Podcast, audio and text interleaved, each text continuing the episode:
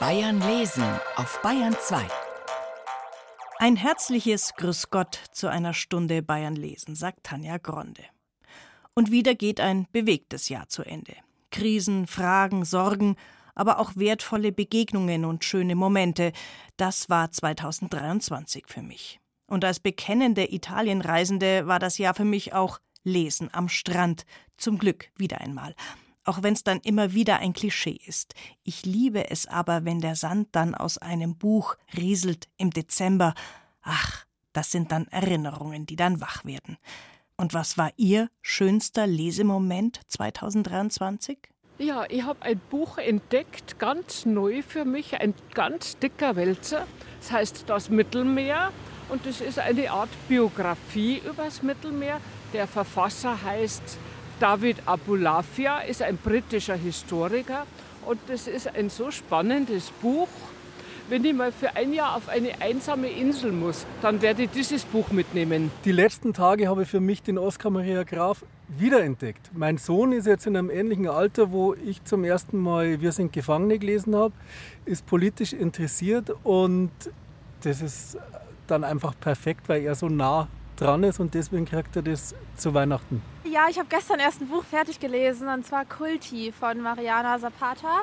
Kann ich wirklich sehr empfehlen. Ja, immer was, was ich im, in einem Rutsch durchlese, war dann gut. Ich mag Fantasy gerne, Science Fiction einfach so als Schmöker. So ab und zu ist das dann einfach mal in andere Welten eintauchen.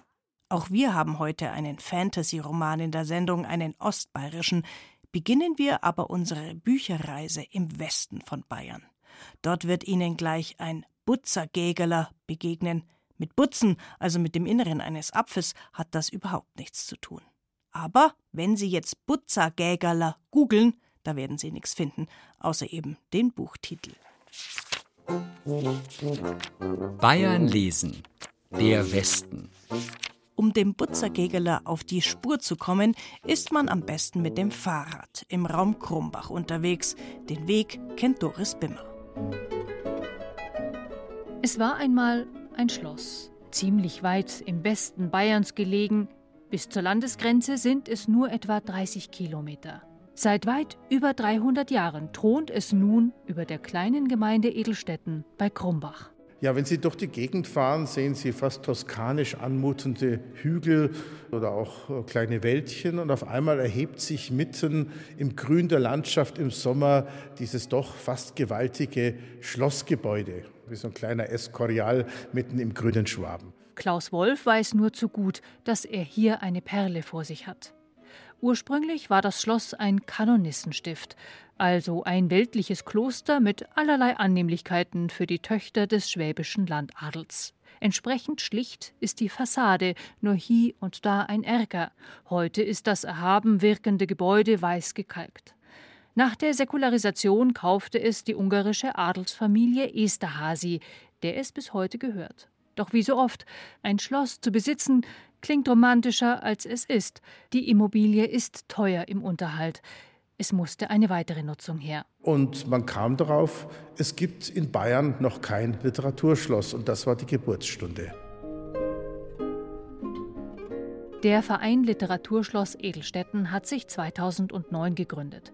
Mit Klaus Wolf, dem Vorsitzenden, besuchen wir den sogenannten chinesischen Saal. Als das Haus in Privatbesitz überging, ließ die Familie Esterhazy auf die Wände große chinesische Motive in blau-grüner Farbe auftragen. Pavillons, Brunnen, Landschaften. In diesem Ambiente also finden alle Veranstaltungen des Vereins statt und auch der Butzer Gägeler hatte hier Premiere. Ein durch und durch schwäbisches Buch von Lothar Bittmann. Es ist ja so, die Ursprache ist ja Mundart und nicht Hochdeutsch.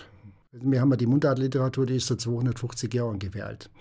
Und vorher gab es äh, ja auch Leute, die so gesprochen und vielleicht sogar so geschrieben haben, aber es gab keine Mundartliteratur, weil es keine Schriftsprache gab. Lothar Bittmann beschäftigt sich seit rund 50 Jahren, also seit seiner Teenagerzeit, mit Mundartliteratur. Er hat für den Sammelband über 500 Gedichte von mehr als 200 Autorinnen und Autoren in ganz bayerisch-Schwaben zusammengetragen, in mühevoller Kleinstarbeit und auf sein Konto geht der Titel Buzza Gägeler. Ein rätselhaftes Wort findet auch Simon Pointner vom Literaturschloss.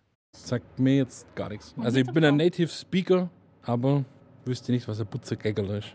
Was sagt man hier zum Puttelbaum? Puttelbaum. Also wäre mir jetzt kein Mundartwort dafür bekannt tatsächlich. Also ist ein Wort aus meiner Kindheit. Und bei uns hat es nicht Putzergeigerle, sondern Putzergeigerle geheißen. Das klassische Geigen ist, wenn Sie Fahrrad fahren als Kind, Sie kommen nicht ganz runter. Und so, dann müssen Sie das Fahrrad rüberziehen, dass Sie mit dem Fuß runterkommen und dann das nächste Mal wieder auf die andere Seite. Und das sind Sie immer so im Fahrradfahrer. Also das ist das Geigen praktisch. Und Putzergeigerle ist der urschwäbische Ausdruck dafür. Das ist nur so zwischen Ulm, Grumbach und da nicht überall und ist heute praktisch auch völlig unbekannt. Die Leute sollen sich ruhig damit beschäftigen. Dieses Ziel erreicht er mit dem Buchtitel. Auf rund 540 Seiten hat er Gedichte vom Allgäu bis hinauf ins Ries, von der Iller bis zum Lech gesammelt und in 15 Kapitel unterteilt. Der Band erhebt den Anspruch, die erste umfassende Anthologie seit knapp 50 Jahren zu sein. Und euer Favorit von mir ist immer die Annie Galle. Das kann ich Ihnen noch vorlesen. Das ist ein ganz einfaches Gedicht.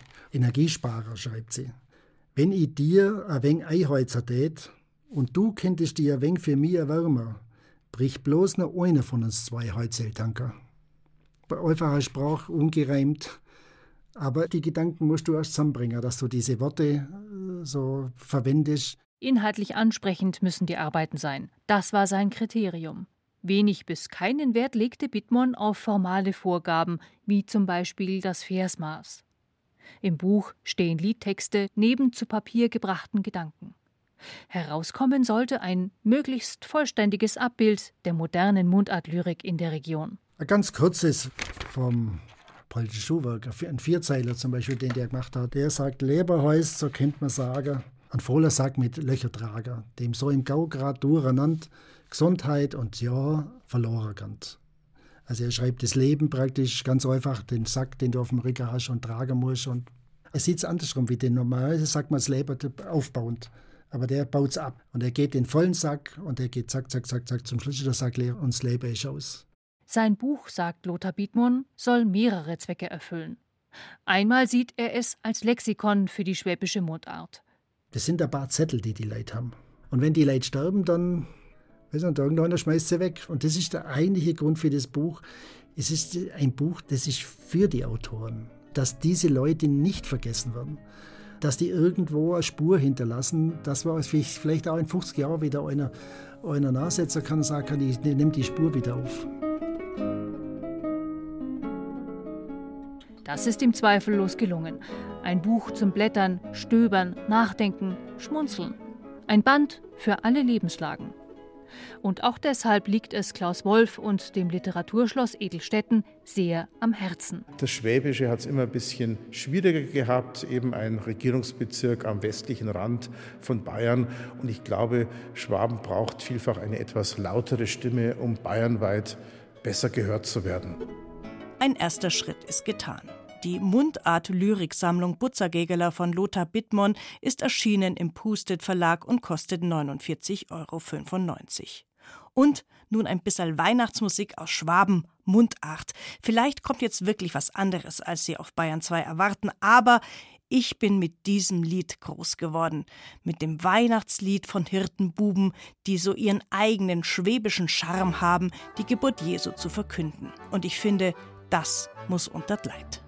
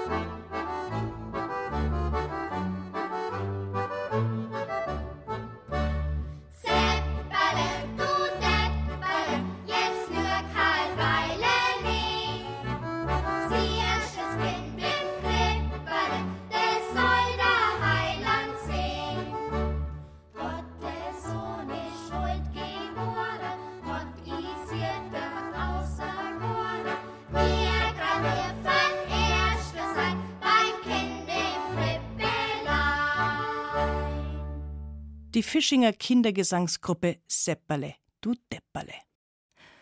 Taschenbuch oder doch gebundene Ausgabe, ich bin da ja häufig unsicher. Also im Urlaub kommen Taschenbücher in den Koffer, immer viel zu viele, denn die Wahl haben ist wichtig. Lesen hat ja auch was zu tun mit in the mood sein. Ich brauche immer einen Page-Turner, einen Krimi, was Leichtes und was Anspruchsvolles. Deswegen waren diesen Sommer unter anderem mit dabei Blackout von Mark Ellsberg aus der Büchertauschkiste und Edgar Selges Erstling Hast du uns endlich gefunden. Und angelesen ist immer noch Eine Frau geht einen trinken, alleine. Das ist kein Buch, sondern ein Heft im A5-Format aus der Serie der Maro-Hefte.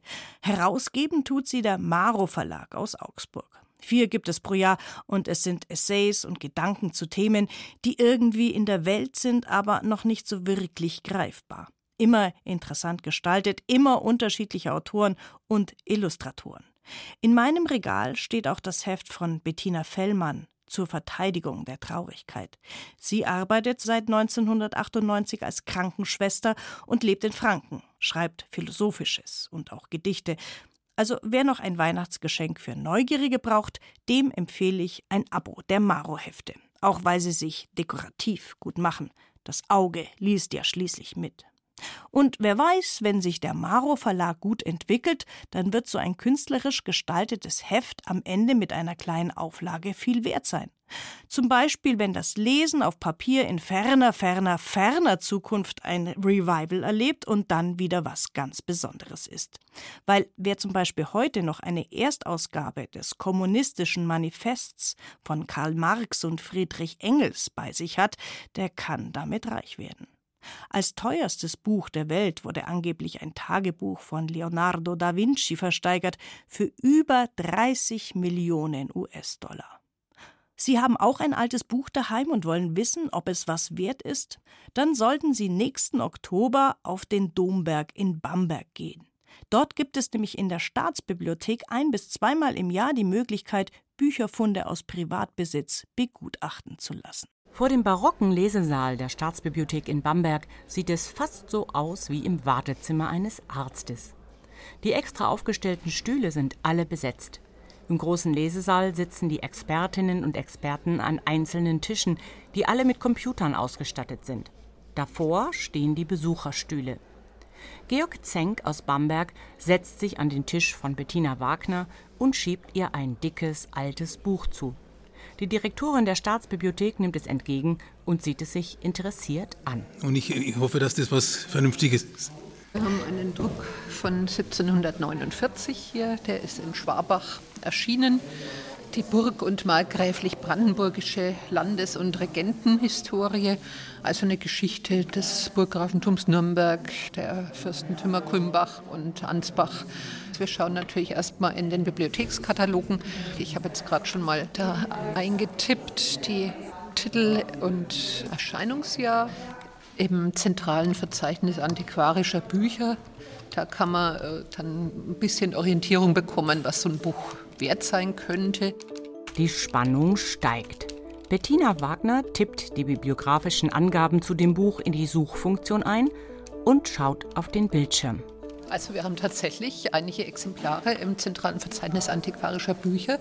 Ja, und da können Sie gleich mal mitschauen, was da so der Wert ist, der für dieses Buch angesetzt wird. Das ist gar nicht so wenig. Das zentrale Verzeichnis antiquarischer Bücher, kurz ZVAB, ist ein Online-Antiquariat für deutschsprachige Titel. Seit 1996 bieten dort mehr als 1000 Antiquariatsbuchhandlungen gebrauchte und vergriffene Bücher an, auch Noten, Grafiken, Autographen und Postkarten. Dann wird Bettina Wagner fündig. Sie dreht den Bildschirm so, dass auch Georg Zenk einen Blick auf ihr Suchergebnis werfen kann. 590 Euro.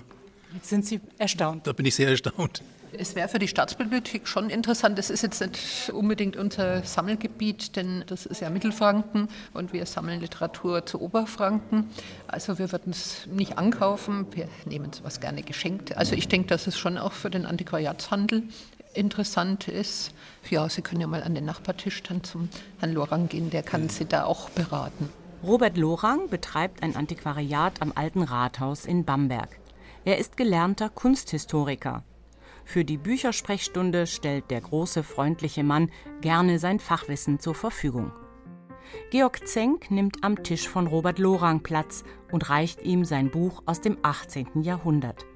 Der Antiquar blättert es vorsichtig durch. Hat die Frau Wagner ja schon Preise recherchiert. Angebotspreise könnte ich mir so um die 400 Euro vorstellen. Habe ich eine Zahl gelesen, mit 500 sogar. Das heißt ja aber nicht, dass der Antiquar das für den Preis jemals verkauft. Also ich vermute mal, wenn Sie das irgendwo anbieten, bei einem Antiquariat, dass Sie vielleicht mit 200 Euro rechnen können. Das sind ja sowieso die Sachen meiner Frau, die hängen ja an jedem alten fest. Und wenn sie dann hört, dass das noch was Wertvolles ist, dann kommt sie vielleicht mit der Staatsbibliothek Bamberg ins Benehmen und spendet es. Also das wäre natürlich dann eine sehr noble und edle Geste. Ja. Und da wäre es dann in alle Ewigkeit in guten Händen. Ne? Susanne Rosbach war bei der Büchersprechstunde dabei. Und wir haben nun Musik aus Franken. Hanna und Falco aus Würzburg. Das Duo nennt sich mittlerweile The Late Summers. Hier ein Titel von 2020. This House.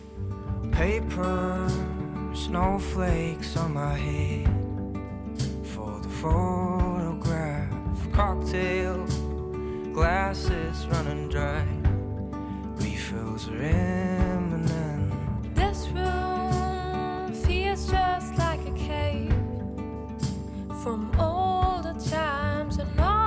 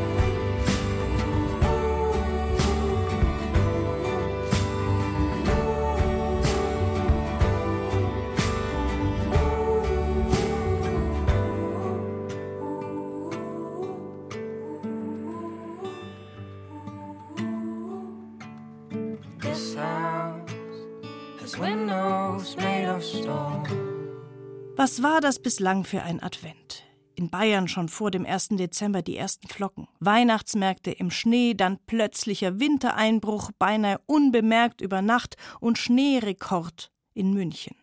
S-Bahn-Chaos und Winterwunderland, Eisregen und genau in dieser Zeit war ich mit Sabine Bohlmann verabredet. Sie hat schon über 70 Bücher geschrieben und war mit Frau Honig und die Geheimnisse im Kirschbaum nominiert für den Deutschen Kinderbuchpreis in diesem Jahr. Angesprochen wird sie aber immer wieder auf ihre Synchronleistung, weil sie Lisa Simpson synchronisiert aus Die Simpsons. Bayern lesen. Der Süden.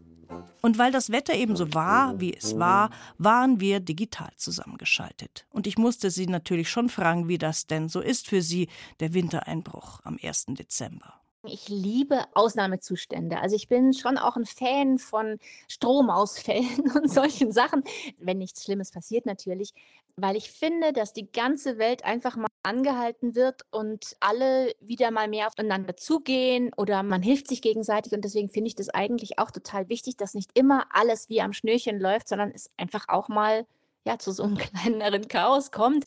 Ich habe gemerkt, die Erwachsenen finden es teilweise echt ein bisschen lähmend anstrengend, auch jetzt die nächsten Tage Alltag aufrechterhalten. Wir hatten teilweise hier wieder Homeschooling.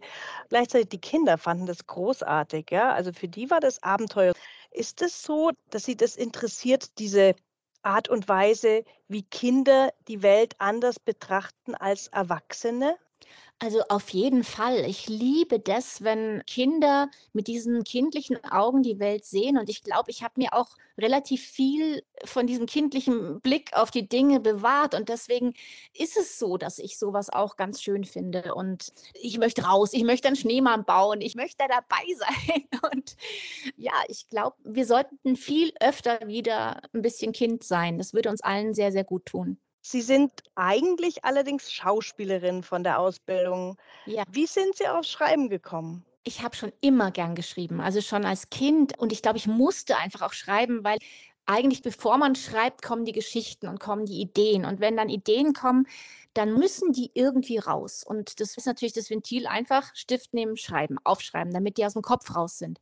Und so geht mein ganzes Leben schon. Also in der vierten Klasse habe ich mein erstes Theaterstück geschrieben und das mit meinen Freunden aufgeführt. Und ja, so ging das weiter. Ich habe immer meine Ideen, die ich hatte, aufgeschrieben, habe immer schon gesagt, ich schreibe mal ein Buch, kam aber jetzt über die ersten drei, vier Seiten nie raus, weil es natürlich auch ein bisschen anstrengend ist, wenn man da drüber bleibt und habe dann meinen Kindern, als die auf die Welt kamen, zu Weihnachten immer Geschichten geschrieben. Und zwar immer Geschichten, wo es irgendwie darum geht, was sie gerade beschäftigt hat oder in welcher Phase die gerade waren. Wenn mein Sohn in der Ritterphase war, hat er eine Rittergeschichte bekommen, wo er auch irgendwie eine Rolle mitgespielt hat drin und und so kam das irgendwann, dass ich eine ganze Menge Geschichten einfach da liegen hatte und mir da mal die schönste rausgesucht habe und gedacht habe, ja, ich könnte ja mal versuchen, ob man mehr damit machen könnte. Und bin dann losgezogen mit meinen ganzen Geschichten im Gepäck und bin zu Verlagen und habe mal geschaut, was da möglich ist oder ob was möglich ist. Sie sind ja Münchnerin, also quasi qua Geburt und wenn ich das richtig verfolgt habe, immer noch gerne hier. Ja. Ist es was, was Sie auch inspiriert in Ihrem Schreiben? Also sind Sie auch ein Stück weit eine lokale Autorin, ohne jetzt Lokalkolorit direkt zu vertexten, sage ich jetzt mal? Ich glaube, das Erste ist mal, dass ich es einfach sehr gemütlich finde in München und dass ich die Gemütlichkeit schon in die Bücher irgendwie mit reinbringe. Und das Zweite ist, ich habe eine Reihe geschrieben, die heißt Adele. Und da geht es um ein Kind, die hat sechs Geschwister, sind sieben Geschwister zu Hause. Und die spielt eigentlich da, wo ich aufgewachsen bin, mitten in München in einer Straße. Da ist man rausgegangen und hat sich mit den anderen Kindern getroffen und hat Abenteuer erlebt, die vielleicht gar keine Abenteuer waren. Oder man wollte Fälle bearbeiten, Detektivfälle und hat keine Fälle gefunden, weil einfach nicht um jede Ecke ein Mörder wartet, zum Glück. Und da habe ich ganz viel reingeschrieben von diesem München. Und trotzdem ist es so, dass ich eigentlich immer vermeide, eine wirkliche Stadt in meine Bücher zu schreiben, weil ich immer möchte, dass alle Kinder, egal wo die wohnen, sich denken, das könnte jetzt auch bei mir um die Ecke sein. Achtung, jetzt kommt so eine küchenpsychologische Frage. Ich bin bereit. Fantastisch. Sie sind ja auch Synchronsprecherin und haben auch eine berühmte Stimme, ja? Also Sie sind ja zum Beispiel die kleine Lisa Simpson von den Simpsons. Wie alt wird die sein? Die ist immer acht Jahre. Seit 35 Jahren ist sie acht Jahre alt. Sehen Sie und deswegen diese küchenpsychologische Frage, weil ich frage mich, wenn man so lange auch ein Kind synchronisiert, ob es dann einem auch leichter fällt, die kindliche Perspektive zu spüren und die einfach auch zu haben, ja, dass das viel mehr Alltag einfach für Sie in Ihrem Berufsleben ist und auch in Ihrem Bücherleben. Ist das so? Vielleicht ist es aber auch andersrum, dass ich einfach schon von vornherein, wie ich schon gesagt habe, diese Kindlichkeit in mir trage und dadurch auch so lange diese Figur synchronisieren kann. ja, und mir das einfach so bewahrt habe, weil beim Synchronisieren ist es ja auch so, ein Kind zu sprechen bedeutet nicht nur die Stimme als Erwachsener einfach nur nach oben zu schrauben und hell zu sprechen, es hat ja auch was mit dem Ausdruck eines Kindes zu tun, weil der Ausdruck, auf den kommt es ja eigentlich an. Also wenn ich, wenn ich jetzt so meine Stimme so hoch mache, dann klingt es immer noch nicht wie ein Kind. Aber wenn ich vielleicht eventuell irgendwie anders spreche, weil so, dann klingt es vielleicht irgendwie auf einmal kindlicher. Und was mir auch schon aufgefallen ist, auch in meiner Küchenpsychologie, dass ich natürlich, wenn ich so meine ganzen Berufe so anschaue, immer wieder auf dieses Kinderthema komme. Und irgendwas muss da wahrscheinlich sein, dass ich einfach, und da habe ich mich erinnert, ich wollte als Kind nicht erwachsen werden. Ich habe als Kind ganz oft auch geweint und zu meiner Mutter gesagt, ich möchte nicht erwachsen werden, ich möchte immer Kind bleiben. Und vielleicht hat das auch damit was zu tun. Jetzt haben Sie ja für Ihre Bücher auch Preise bekommen, beziehungsweise waren auf Bestsellerlisten und nominiert. Eben 2023 gab es den Lesekünstlerpreis für Frau Honig und die Geheimnisse im Kirschbaum. Da wurden Sie auch mit dem zweiten Platz des Deutschen Kinderbuchpreises ausgezeichnet. Ist sowas wichtig für einen? Ist es, apropos Schauspielerin, auch der Applaus vielleicht so ein bisschen? Also, es hat mich einfach wahnsinnig gefreut, weil natürlich ist es eine Wertschätzung auch. Es wird von außen gesehen. Der Kinderbuchpreis ist von Kindern am Schluss vergeben. Die Kinder wählen es aus in der Jury und das ist auch, finde ich, doppelt schön, weil da soll es ja auch hinkommen und wenn es den Kindern nicht gefällt, dann ist es ein bisschen schlecht für eine Kinderbuchautorin. Aber ich habe mich wahnsinnig gefreut und auch wenn ich jetzt schon so viele Bücher geschrieben habe, es waren auch meine ersten Preise, die ich überhaupt bekommen habe und ich muss auch dazu sagen, ich habe nie früher irgendwelche Preise abgestaubt. Also ich habe nicht mal bei den Bundesjugendspielen eine Teilnehmerurkunde oder ich habe nicht mal eine Teilnehmerurkunde bekommen, äh, weil ich immer so schlecht im Sport war. Und deswegen finde ich es schön, dass man jetzt für was einen Preis auf einmal bekommt, was in der Schule gar nicht so groß geschrieben war und dass es eben nur Preise für was gab, was ich nicht konnte. Jetzt ist ja bald Weihnachten und früher haben Sie ja Geschichten selbst geschrieben und verschenkt. Was würden Sie allerdings sagen, braucht jedes Kind und vielleicht auch jeder Erwachsene als Literatur, als Lektüre? Was hat Sie beeinflusst vielleicht auch? Mich haben auf jeden Fall die Werke von Michael Ende beeinflusst als Kind. Also Momo finde ich ein so schlaues Buch und es ist so zeitgemäß und ich glaube, meine absolute Lieblingsstelle überhaupt in irgendeinem Buch ist in Momo. Das ist von Beppo die Stelle, wo er die Straße fegt und dann sagt, man muss immer nur an den nächsten Besenstrich denken und immer nur an den nächsten und nicht an die ganze Straße auf einmal. Und ich finde es so, äh, ich, ich kann es gar nicht sagen, wie schlau ich das finde gerade in den Zeiten, die ja jetzt wirklich sehr turbulent sind und manchmal frustrierend und auch vielleicht schrecklich und wo vielleicht manche Menschen gar nicht so ein schönes Weihnachten haben, wie sie vielleicht ursprünglich dachten. Ja. Es ist vielleicht was Tröstendes auch zu sagen, man macht halt eine Gehsteigplatte nach der anderen, Genau. damit man nicht vor diesem großen Berg vielleicht auch steht. Von dem Berg, dass man praktisch nicht das Gefühl hat, der Berg ist unerreichbar, sondern man kann es Stück für Stück machen. Und dann, ja, funktioniert das auch. Eigentlich egal, in welcher Lebenslage man ist, weil es bringt einem ja eigentlich gar nichts, schon den ganzen Berg anzuschauen. ja, Frau Bohlmann, vielen Dank für dieses schöne Gespräch. Herzlichen Dank. Mich Sehr gerne, gefreut. Gründe. Dankeschön. Eins, zwei, drei, letzte Chance vorbei, die Liebe ist laut. Du denkst, er hat sie nicht getraut. Ja, bleibt ja, nein, bleibt nein, es soll nicht sein, es soll nicht sein. Vorhang geht zu, die Lichter gehen aus. Ich bin immer noch hier, ich häng an unserem Kaus. Von loslassen schon immer schwer. Es ist vorbei, aber ich will noch mehr. Mehr Rausch, mehr Spaß, mehr Zeit mit dir. Mehr Nacht, mehr Tag, es waren immer wir. Manchmal vergesse ich, dass du gegangen bist. Und dass das hier jetzt wirklich das Ende ist. Eins, zwei, drei, letzte Chance vorbei, die Liebe ist laut. Du denkst, er hat sie nicht getraut. Ja, bleibt ja,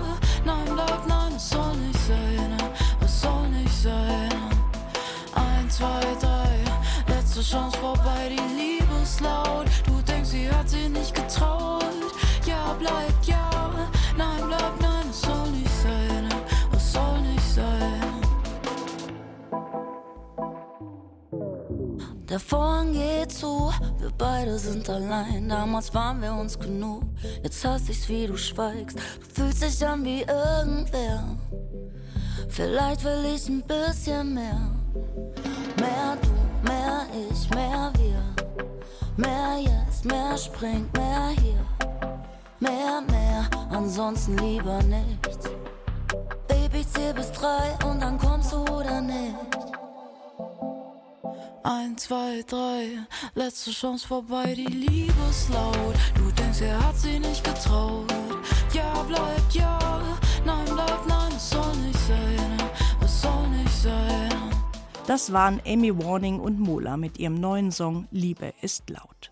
Die Fantasie macht es uns Menschen ja wirklich leicht, leichter zu leben. Sie ist, um nochmal auf Michael Ende zurückzukommen, wie der Glücksdrache Fuchur, der uns durch die Welten, Sprachen, Kulturen trägt. Die unendliche Geschichte ist ja fast schon ein Fantasy-Roman-Klassiker, auch wenn Ende das sicher nie so bezeichnet hätte. 1979 hat Michael Ende im Bayerischen Rundfunk etwas sehr Zeitloses gesagt über sein Buch Die unendliche Geschichte. Die unendliche Geschichte ist eigentlich, sagen wir mal, vom Ansatz her entstanden aus der Eskapismusdebatte, wo also die Frage immerfort diskutiert wurde, ob es überhaupt erlaubt sein darf, im Kinderbuch Fantasie anzubieten oder ob das Kind von vornherein durch das Lesen angehalten werden soll, direkt nur unmittelbar auf die sozialen Fragen aufmerksam gemacht zu werden. Und ich habe natürlich in dieser Debatte meinen Standpunkt eingenommen und habe eigentlich in diesem Buch die unendliche Geschichte versucht, meine Antwort darauf zu geben, die nämlich so heißt, dass die äußere Realität und die Fantasie aufeinander bezogen sind. Das heißt, dass man das Heilmittel für die tatsächliche äußere Problematik nur finden kann über den Umweg, über die Fantasie, über Phantasien, wie es in meinem Buch heißt. Es ist die Geschichte eines Jungen, der beim Lesen eines Buches in die Geschichte hineingerät. Und Bastian Balthasar Buchs kommt auch als ein anderer zurück, eben verändert, mehr bei sich hineingeraten, um sich selbst zu finden. So ähnlich liest es sich auch bei einer Fantasy-Geschichte aus Regensburg. Günter Trüb hat einen Helden erfunden, der durch Bilder gehen kann. Mit dem Roman Bildgänger hat der Oberpfälzer Autor einen Coming-of-Age- und Fantasy-Roman geschrieben. Angelika Schüdel hat ihn gelesen. Bayern lesen. Der Osten. Knapp 40 Jahre hat Günter Trüb als Beamter gearbeitet und dabei, wie er selbst sagt, viel mit langweiligen Vorschriften und Vorgängen zu tun gehabt.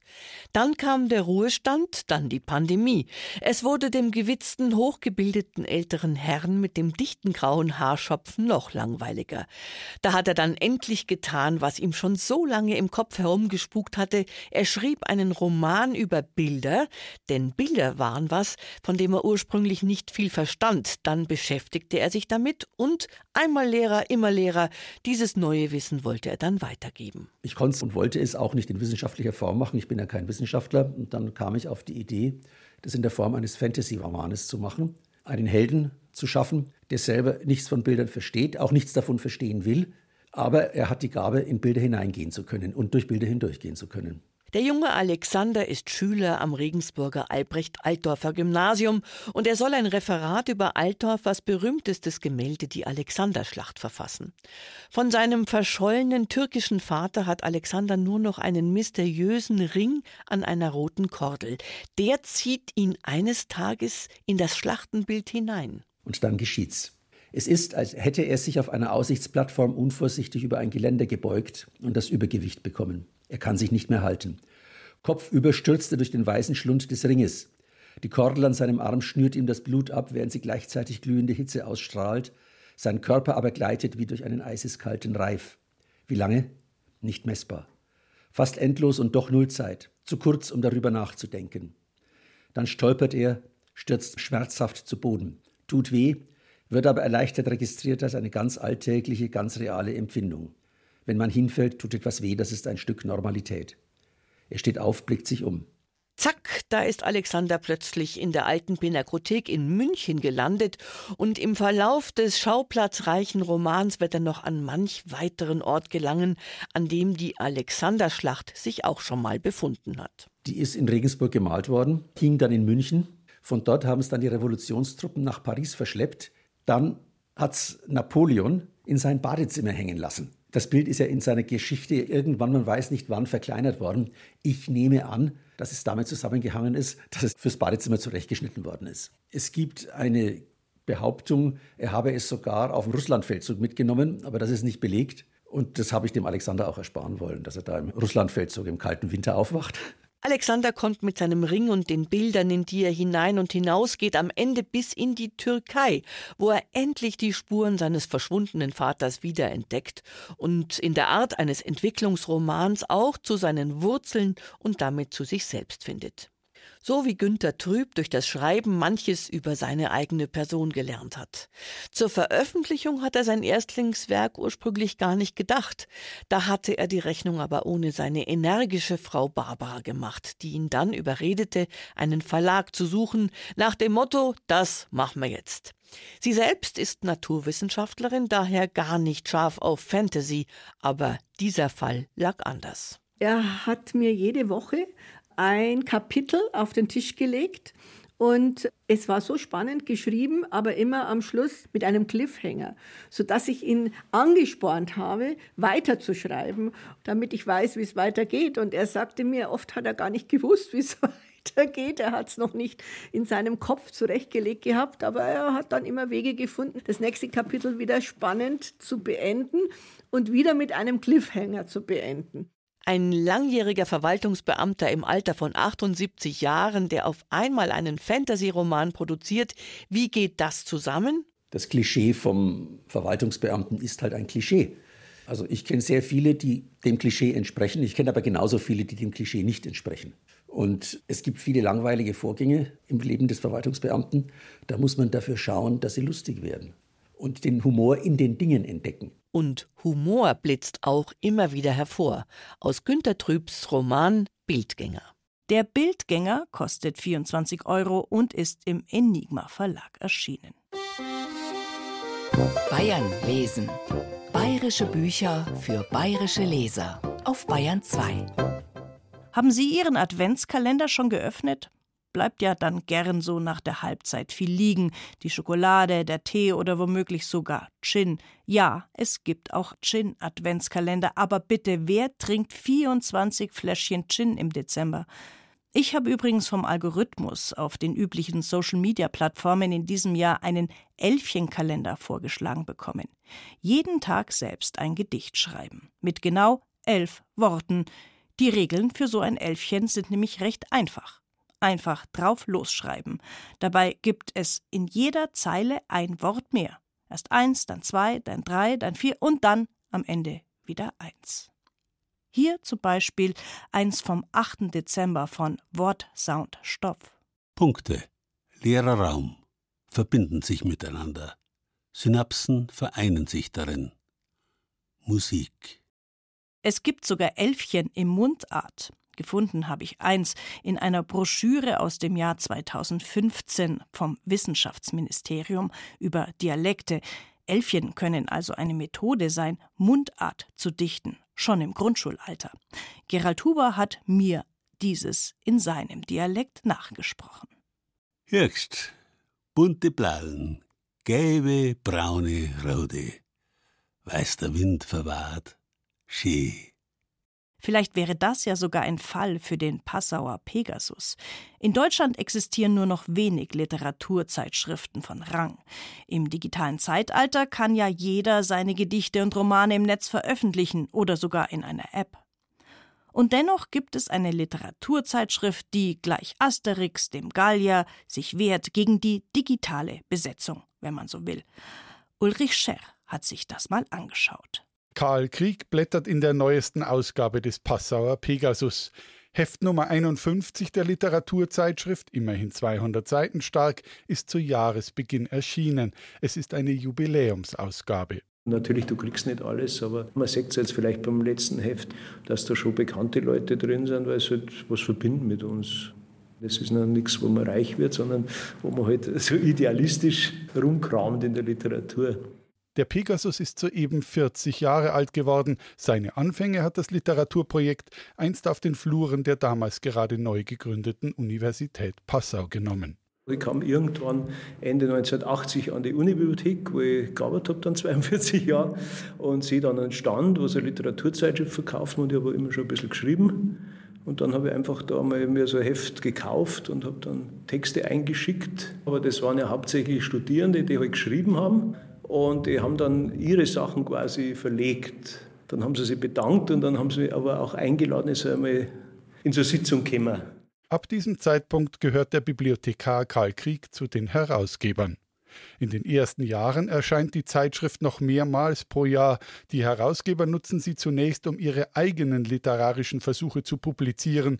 Bald aber wachsen die Ansprüche. Es war so, dass dann die Assistenten von Germanistik, die haben dann teilweise schon Kontakte gehabt, dass zum Beispiel auch mal ein Gedicht von Günter Kunert drin war und so, also jetzt von bekannten Autoren, weil die haben es dann angeschrieben. Und dann war halt irgendwann mehr so ein bisschen ein Knackpunkt, wo ich dann auch gesagt habe, wir müssen von dem weggehen, dass wir publizieren und gesagt, wir beschließen jetzt, dass von uns nichts mehr drin ist, weil die Diskussionen sind dann nicht gut. Also wenn quasi Herausgeber diskutieren über eigene Texte. Das habe ich schon, merkt man schon sich vielleicht oder man wird dann zynisch.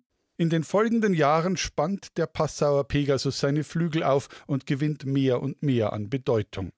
Der Redaktion gelingt eine Reihe durchaus sensationeller verlegerischer Glücksgriffe. Ende der 80er Jahre etwa präsentiert ein junger, damals noch völlig unbekannter Oberpfälzer Autor namens Werner Fritsch in Passau erstmals Auszüge aus seinem noch unveröffentlichten Roman Cherubim, die Lebensgeschichte eines Bauernknechts aus dem Stiftland.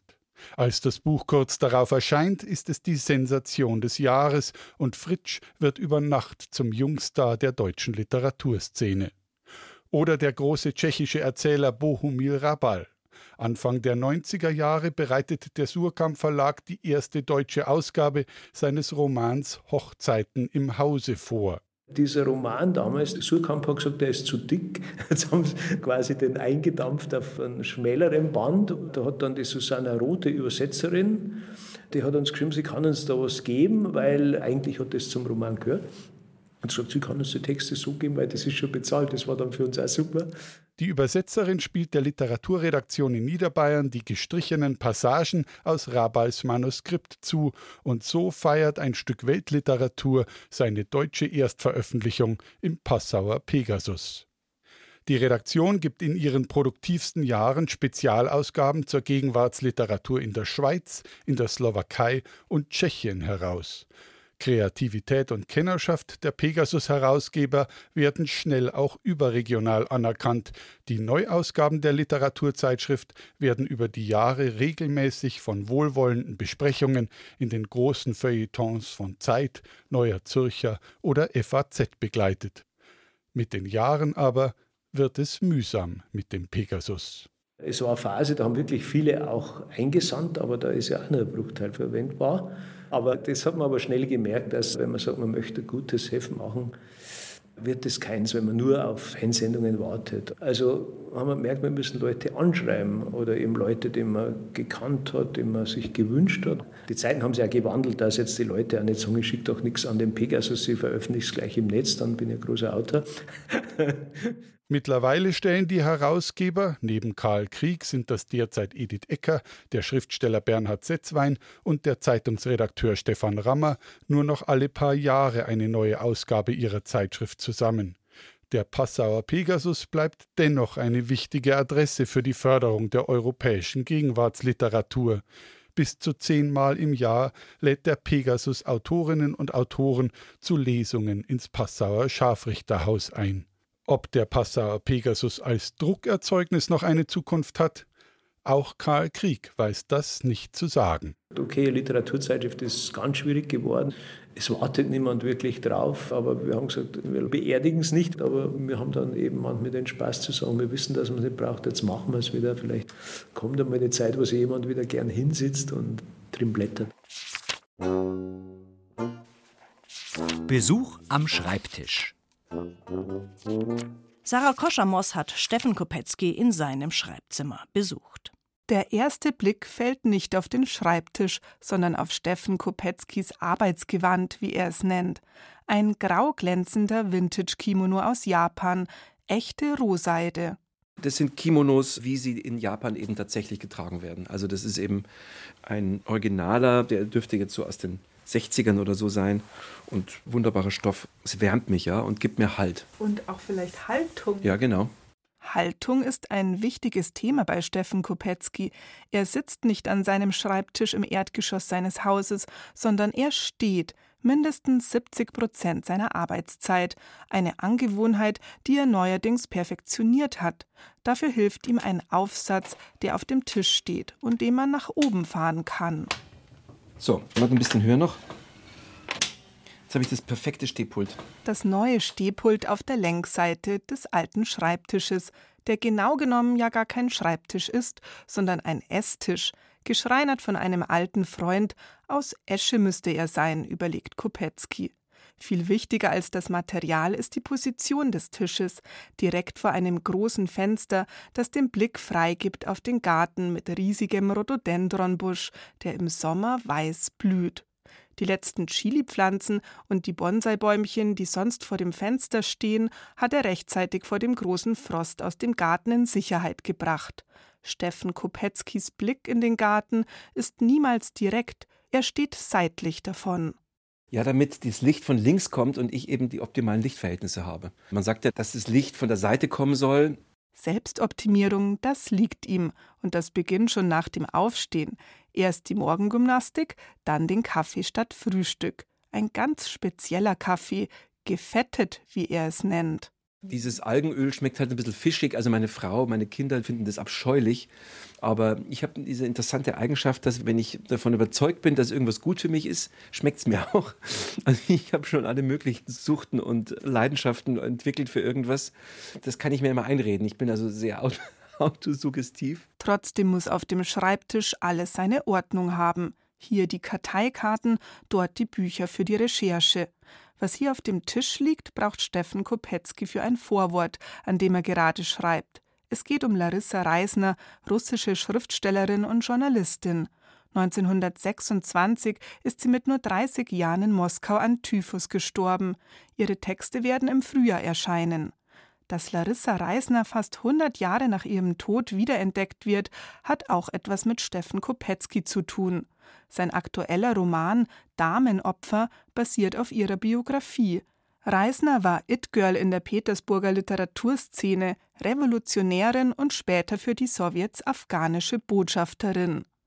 Wenn das Vorwort fertig ist, beschäftigt sich Steffen Kopetzky an seinem niegelnagelneuen Stehpult wieder mit einem historischen Thema, das viel Recherche erfordert. In dem Buch geht es um Raketentechnologien in den 1940er Jahren. Ein Thema vor allem für männliche Leser. Also das hat mir eine Buchhändlerin auch gesagt vor einer Weile. Heutzutage gibt es so viele Stoffe eben, die Frauen faszinieren. Und ich würde eben auch für Männer funktionieren, aber auch für Frauen. Weil Frauen ja auch Männer verstehen wollen. Also insofern schreibe ich schon für alle. Aber es ist tatsächlich so, dass dieses historische, zeitgeschichtliche, ja, manchmal vielleicht Männer anspricht. Und es ist wichtig, dass es auch Romane für Männer gibt. Aber bis sein Männerroman erscheint, wird der Rhododendron im Garten sicher wieder blühen. Und vielleicht hat Steffen Kopetzky bis dahin auch ein neues Modegetränk entdeckt. Der aktuelle Roman Damenopfer ist im Rowold Verlag erschienen und kostet als gebundene Ausgabe 26 Euro. Man muss nicht hier geboren sein, um zu verstehen, dass einem Tracht Identität verleiht. Manchmal leiht man sich diese auch, manchmal fehlt sie einem. Das Buch Heimat im Gepäck erzählt davon. Susanne Rosbach hat es gelesen. Es kostet 39,90 Euro und ist im Volk Verlag erschienen. Bayern lesen. Der Norden. Was packt man ein? wenn man in wenigen Tagen sein Haus verlassen muss und nicht weiß, ob es je eine Rückkehr geben wird? Diese Frage hat für viele Menschen in unserer Zeit traurige Aktualität. Nach dem Zweiten Weltkrieg wurden Menschen aus den ehemaligen deutschen Ostgebieten vertrieben. Ähnlich erging es Spätaussiedlern in den 1990er Jahren. Einige wollten nicht ohne ihre Tracht gehen. Sie packten sie ein oder zogen sie an und so kamen Kleidungsstücke aus der alten Heimat mit in die neue Heimat. Wir mussten am 1.9.1946 morgens zur Sammelstelle. Wir wurden einige Tage vorher informiert. Pro Person durften wir 50 Kilogramm Gepäck mitnehmen, wurden dann aufgeladen und ins Sammellager nach Tachau gebracht. Dann ging es mit einem tschechischen Zug weiter, im geschlossenen Viehwagen. Da gab es nur Pinkeleimer. Das weiß ich noch ganz genau. Frau T geboren 1932 aus Schönwald, Kreis Tachau, Egerland. Heimat im Gepäck. Vertriebene und ihre Trachten heißt ein neues Buch, das die Leiterin der Trachtenforschungs- und Beratungsstelle des Bezirks Mittelfranken, Katrin Weber, herausgebracht hat. Dafür befragte sie 50 betroffene Menschen, die heute in Mittelfranken leben, nach ihrer Lebensgeschichte und ihrer Tracht. Mitglieder der Nürnberger Ortsgruppe der Siebenbürger Sachsen waren 2020 als Ehrengäste zum Gredinger Trachtenmarkt eingeladen worden. Im Rahmen einer kleinen Ausstellung sollten Fotografien von Trachtenträgerinnen und Trägern als lebensgroße Aufsteller entstehen. Dazu sollten einige erklärende Begleittexte erscheinen. Aber durch die Corona-Pandemie kam alles anders. Der Trachtenmarkt wurde auf 2021 verschoben. Katrin Weber und ihr Team machten das Beste aus der Zwangspause. Sie erweiterten ihr Konzept und bezogen nun auch Trachten anderer Vertriebener und Aussiedler mit ein.